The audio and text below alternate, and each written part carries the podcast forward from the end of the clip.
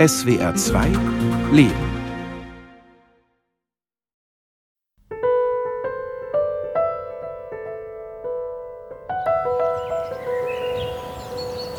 Als die Ursula gestorben war, das war am, am Donnerstag. Und am Sonntag bin ich über diesen Friedhof dran gelaufen und habe nach einer Grabstelle geschaut. Und konnte mich aber nicht so richtig entschließen. Und irgendwann lief so ein Eichhörnchen vor mir her. Also es gibt hier ja ganz viele Eichhörnchen. Und dann bin ich dem Eichhörnchen gefolgt und habe zu dem Eichhörnchen gesagt, naja, jetzt zeig mir mal, wo ein schöner Platz ist. Und dann ist das Eichhörnchen erst so halb auf den Baum hochgeklettert. Und dann habe ich gesagt, naja, entweder haust du jetzt ab oder kommst runter und zeigst mir einen schönen Platz. Und dann kam dieses Eichhörnchen wieder runter und hüpfte immer vor mir her, ich hinterher, bis wir zu diesem Platz kamen und dann kletterte es hier auf den Baum und ich wusste, der ist wunderbar, ja, äh, im Schatten dieser großen Tanne. Und da hatte ich den Platz gefunden. Und ich bin nun wirklich äh, fernab von jeglichen esoterischen Anwandlungen. Aber irgendwie war das doch ganz merkwürdig und äh, so ganz verschämt hatte ich so einen Gedanken, naja, das war Ursula jetzt selbst, die sich verwandelt hatte in Eichhörnchen und ihren Platz ausgesucht hat.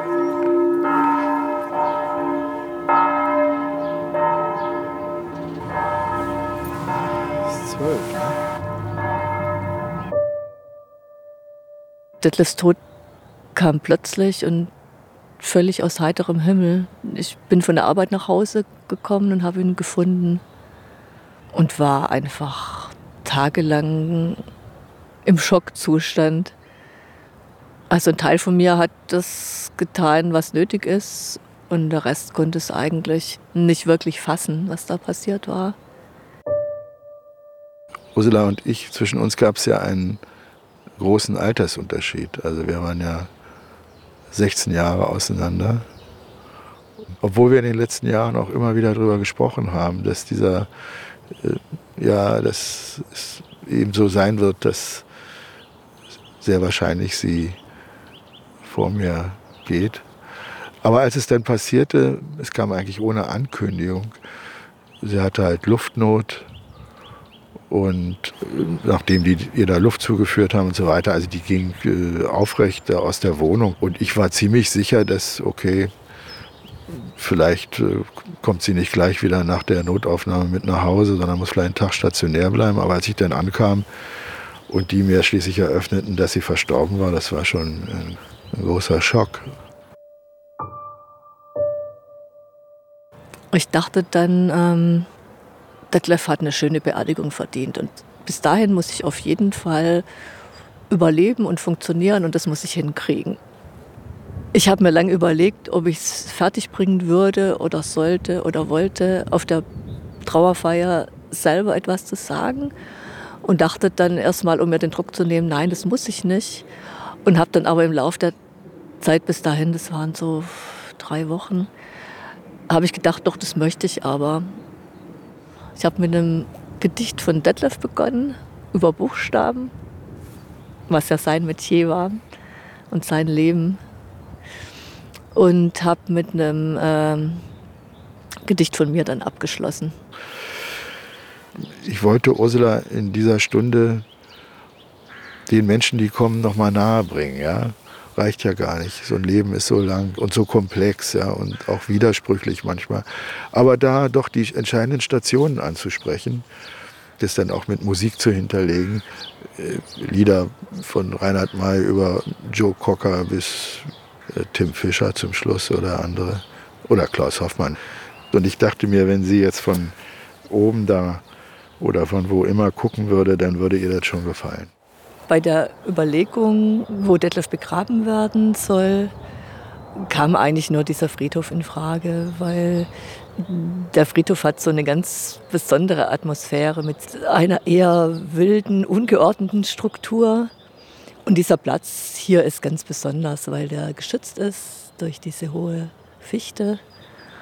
Und ähm, wir sind damals hier über den Friedhof gelaufen mit meiner Schwester und meinem Stiefsohn zusammen.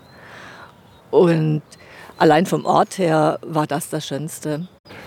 Wenn ich in der Stadt bin, komme ich eigentlich regelmäßig her und irgendwann, ich hatte richtig hier meine, meine Gartenhosen an und alles wollte hier mich ein bisschen ausbreiten. Ja, und dann kam ich und sah schon von Weitem, dass hier Leute stehen, auch die Leute, die traurig sind, äh, offensichtlich. Und dann äh, dachte ich mir, oh, da suchen die sich jetzt gerade ein Grab aus. Und ich gedacht, ach Mensch, ist ja schade, oder bisher warst du immer alleine und jetzt kommen da Leute hin. Naja, gut.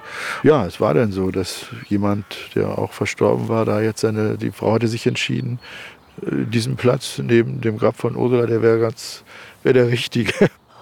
Und dann kam eben noch hinzu, dass es da schon eine Grabstelle gab mit einer wunderschönen Stele, auf der die Anfänge des Gedichts von Erich Fried, Es ist, was es ist, stand. Und genau dieses Gedicht war Detlef und mein Gedicht. Das hat uns unsere ganze Liebe und unser ganzes gemeinsames Leben begleitet vom ersten Tag an, an dem wir uns einander verliebt haben. Das war mir klar, dass ich nicht so 0815 Grabstein da haben möchte, sondern dass das was äh, Besonderes sein muss. Also das ist eine viereckige Stele aus Sandstein. Ja, und dann gibt es die erste Zeile eines Gedichtes, was für mich und Ursula von großer Bedeutung war. Es ist, was es ist. Also die erste Zeile des Gedichtes von Erich Fried. Es geht dann, ich kann es nicht auswendig, aber es geht dann ungefähr so weiter es ist äh, Leichtsinn, sagt die Vernunft. Und dann kommt wieder, es ist, was es ist, sagt die Liebe.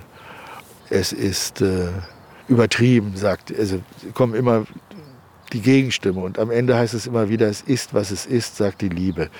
Und dieses Gedicht hatte für Ursula und mich, abgesehen davon, dass wir so Erich Fried sehr, sehr schätzten, eine besondere Bedeutung, weil aufgrund unseres äh, Altersunterschiedes, also ich war gerade mal Anfang 20, ja, als wir zusammengegangen sind und Ursula war 38.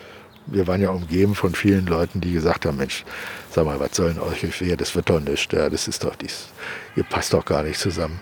Und da habe ich immer gesagt, es ist, was es ist, sagt die Liebe, ja. Also ich war in der ersten Zeit todtraurig, abgrundtief traurig und bin auch oft hergekommen und wenn ich hierher kam, auf die Bank, da war irgendwie Frieden. Das ist so ein friedlicher, besonderer, schöner Ort. Der Ort hat mir das Herz gewärmt und hat mich beschützt auch. Ein paar Tage nach der Beerdigung war ich auch hier, saß auf der Bank und habe so ein bisschen vor mich hin geweint. Und dann ähm, kam der Mann, dessen Frau in diesem schönen Grab mit der Stele, mit dem Gedicht von Erich Fried beerdigt ist. Und äh, hat sich neben mich gesetzt und hat gefragt, ob ich ein Taschentuch möchte. Und ob er was für mich tun kann. Ich habe gemeint, ich muss jetzt halt mal ein bisschen weinen. Ich glaube, wir sind damals auch gar nicht so weiter ins Gespräch gekommen. Naja, dann saß diese Frau da ja, die war ganz, war ganz traurig. Ich glaube, ich habe ihr dann noch ein Taschentuch gegeben. Und dann ist, was will man sagen in so einer Situation? Also ich wusste ja aus meiner eigenen Situation heraus, dass so viele Sätze, die man dann sagt, die bleiben auch ein bisschen. Ich glaube, ich habe dann irgendwas, wie gesagt, so einen Spruch, wie fand ich auch nicht gerade hinterher so prickelnd, aber die Zeit bringt auch Trost oder irgend sowas und dann war da so ein irgendwie ein ganz gutes Einverständnis, aber wir haben gar nicht viel geredet, weil alles Reden auch in so einer Situation häufig ins Leere führt. Ich kam mit einem Kollegen hierher, wollte mal die ganzen Wintersachen vom Grab räumen und, und neu bepflanzen. Und dann war Matthias, der ähm, Mann von Ursula, die hier nebenan begraben liegt, auch da und hat eben auch das Grab seiner Frau frisch bepflanzt. Mein Kollege ist dann äh, gegangen und ich saß auf der Bank, habe Matthias zugeschaut und dann hat er sich irgendwann äh, auch auf die Bank gesetzt und wir sind so in ein vorsichtiges, tassendes Gespräch gekommen. wie das war, als sie gestorben sind und was wir dann gemacht haben. Und dann haben wir angefangen, uns Nachrichten zu schreiben.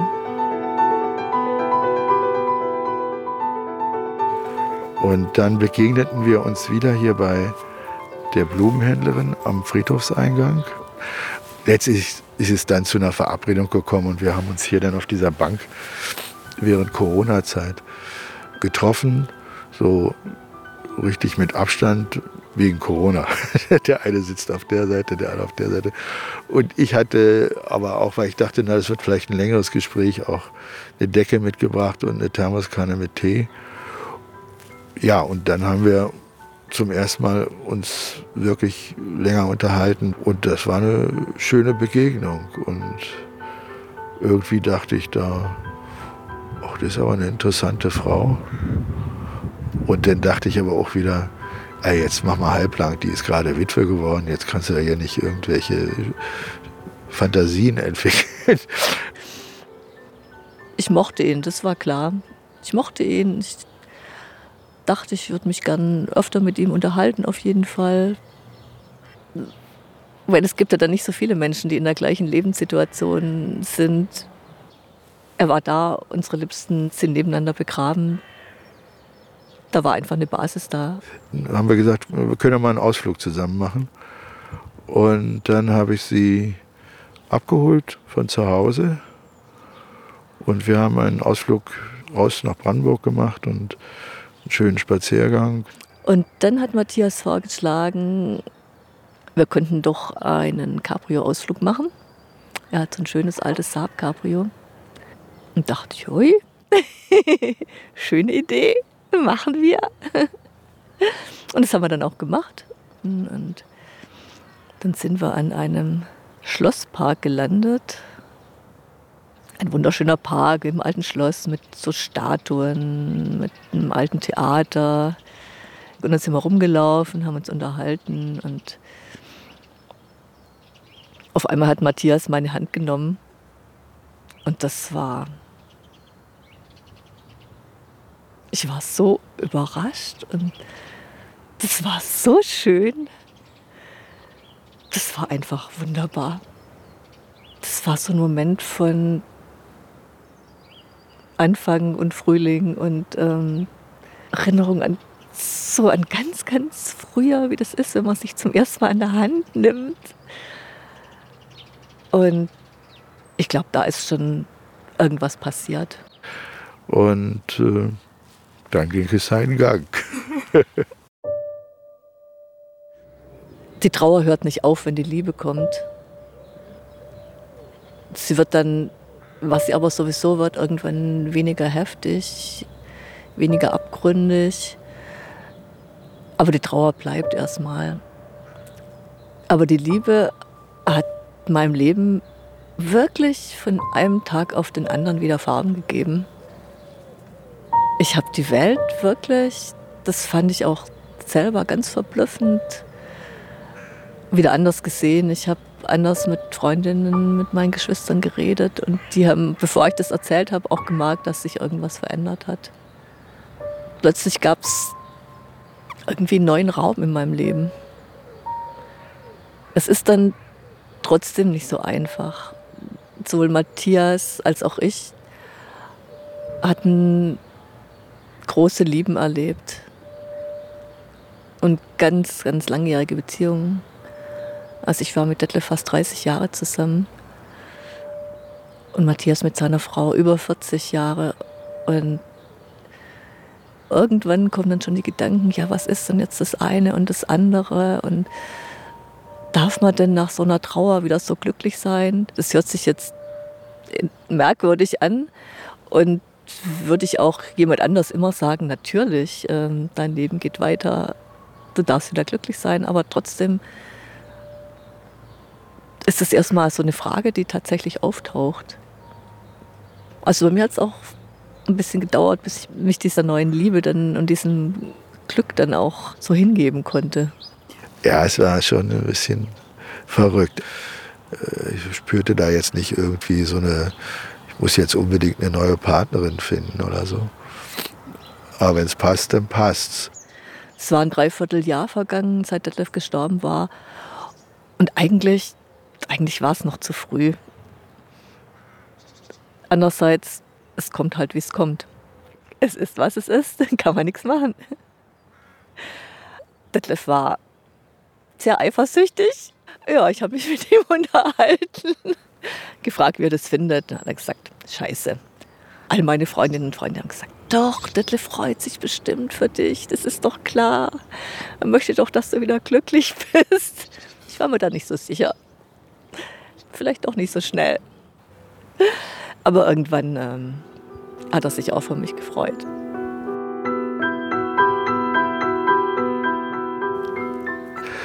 Manchmal kommt mir das sehr, also denke ich mir, mit welchem Geschwindigkeit ist da eigentlich auch Vertrauen entstanden und dieses Gefühl, sich aufeinander verlassen zu können, aber auch ja nichts vor dem anderen irgendwie ja, zurückhalten zu müssen. Also das ist, äh, da ist sehr schnell Innigkeit gewachsen, von der ich glaube, dass sie nur deswegen so schnell sich also zwei Gründe fallen mir ein. Das eine ist tatsächlich diese gemeinsame Erfahrung. Und das zweite ist, das beschäftigt mich auch immer wieder, dass ich denke, wir haben uns zu einem Zeitpunkt kennengelernt, also wo der Tod schon mal uns sehr nahe gekommen ist. Und wir selber wissen, dass wir nur noch begrenzte Zeit haben. Und dass unter diesem Eindruck auch vielleicht mehr unbewusst als bewusst auch eine Bereitschaft da ist, sich schnell aufeinander einzulassen, um viel voneinander zu haben. Man muss nicht mehr unbedingt ein Spiel spielen. Ja. Bei unserem ersten Kennenlernen war die erste Corona-Welle im Gange. Das heißt, wir saßen mit einem Meter Abstand auf der Bank und Matthias hat mir schon sehr gut gefallen. Und es gibt aber zwei Dinge, die für mich wirklich eine wichtige Rolle spielen, ob ich mich dann in jemand verlieben kann oder nicht. Hatte einen laschen Händedruck und kann ich ihn gut riechen. Und das ließ sich da nicht feststellen.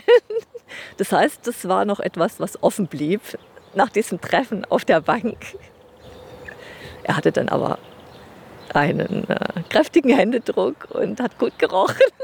Also war alles gut. Für mich war Fili, als ich die kennenlernte, eher so eine ganz stille, sanftmütige Frau. Das hat aber auch was damit zu tun, wie mir durch Dritte ihr Mann vermittelt wurde, als eben ein sehr ja, dynamischen, aktiven, hoch engagierten Journalisten, der aber auch äh, ja, sehr dominant war und dachte mir, na, das muss ja eine ganz schön stille, sanftmütige sein, wenn die so neben dem dahergegangen ist. so war dann mein Bild, was ich gepflegt habe. Aber je länger wir uns kennenlernten, ist mir auch klar geworden, dass Feli jemand ist, der zwar still ist, aber eine eigene Meinung hat und dies durchaus auch dann zum Ausdruck bringen kann. Und was mir sehr an Feli von Anfang an gefallen hat, ist diese Offenheit. Sie geht auf jeden erstmal mit einer ausgestreckten Hand zu. Und das finde ich, das ich so, so wunderbar. Diese Bereitschaft, sich einzulassen und erstmal nicht anderen Leuten mit Misstrauen zu begegnen, erstmal in jedem einen Menschen zu sehen, der auch eine Chance kriegt auf eine schöne Begegnung. Und ich mag natürlich ihr wunderbares Lachen. Das ist ja, sie hat auch ihre Tiefen und immer wieder traurig. Und ich merke auch, dass sie noch immer näher dran ist an dem Tod. Das ist ja, sage ich mal, in Anführungszeichen Vorsprung, den ich habe. Aber sie kann auch richtig ansteckend sein mit ihrer guten Laune. Das finde ich sehr, sehr schön.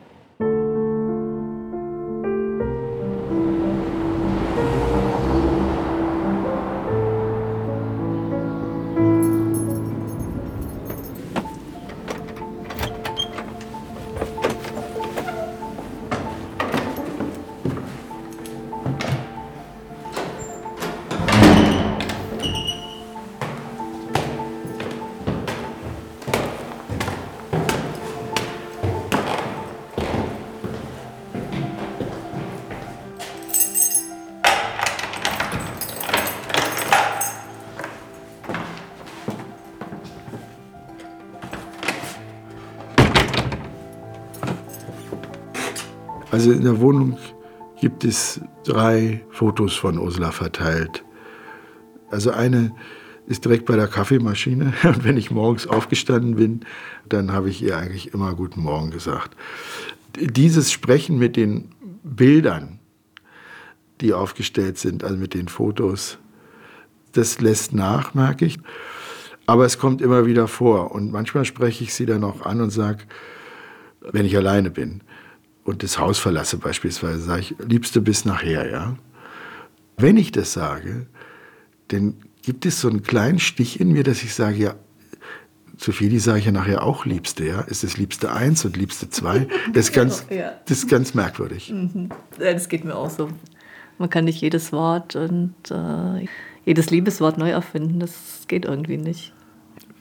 Es gab schon auch ganz am Anfang so, ich dachte, musste dich jetzt mit dem Typ vergleichen, ja. Bücher geschrieben, scheint ein großer Denker gewesen zu sein und dies und jenes. Und äh, da musste ich für mich mal kurz klarrücken, dass ich auch ich bin und äh, offensichtlich mit dem, wie ich bin, auch ausreiche.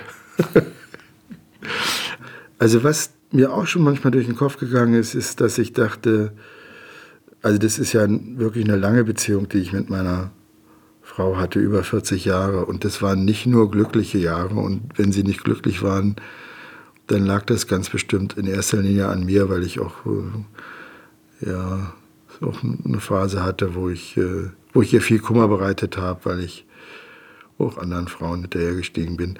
Und das ist überhaupt nicht mehr so, das mag jetzt sowas mit dem Älterwerden zu tun haben oder so. Aber da denke ich manchmal, also wenn Ursula runterguckt, dann sagt sie, ach mein Lieber, mit, mit dieser Treue, die du da gerade pflegst, da hättest du auch ein bisschen früher anfangen können. Ne? Ja, ja es, bei mir ist es eher so, dass ich oft so vom Arbeiten und von dem ganzen Drumherum so erschöpft war. Und äh, du kriegst jetzt eine viel entspanntere ähm, Feli als Partnerin. Ja, das ist vielleicht auch so was Ähnliches, dass ich denke, Mensch, schade. Hätte ich Detlef auch gegönnt. Mhm. Okay. Wer fängt an?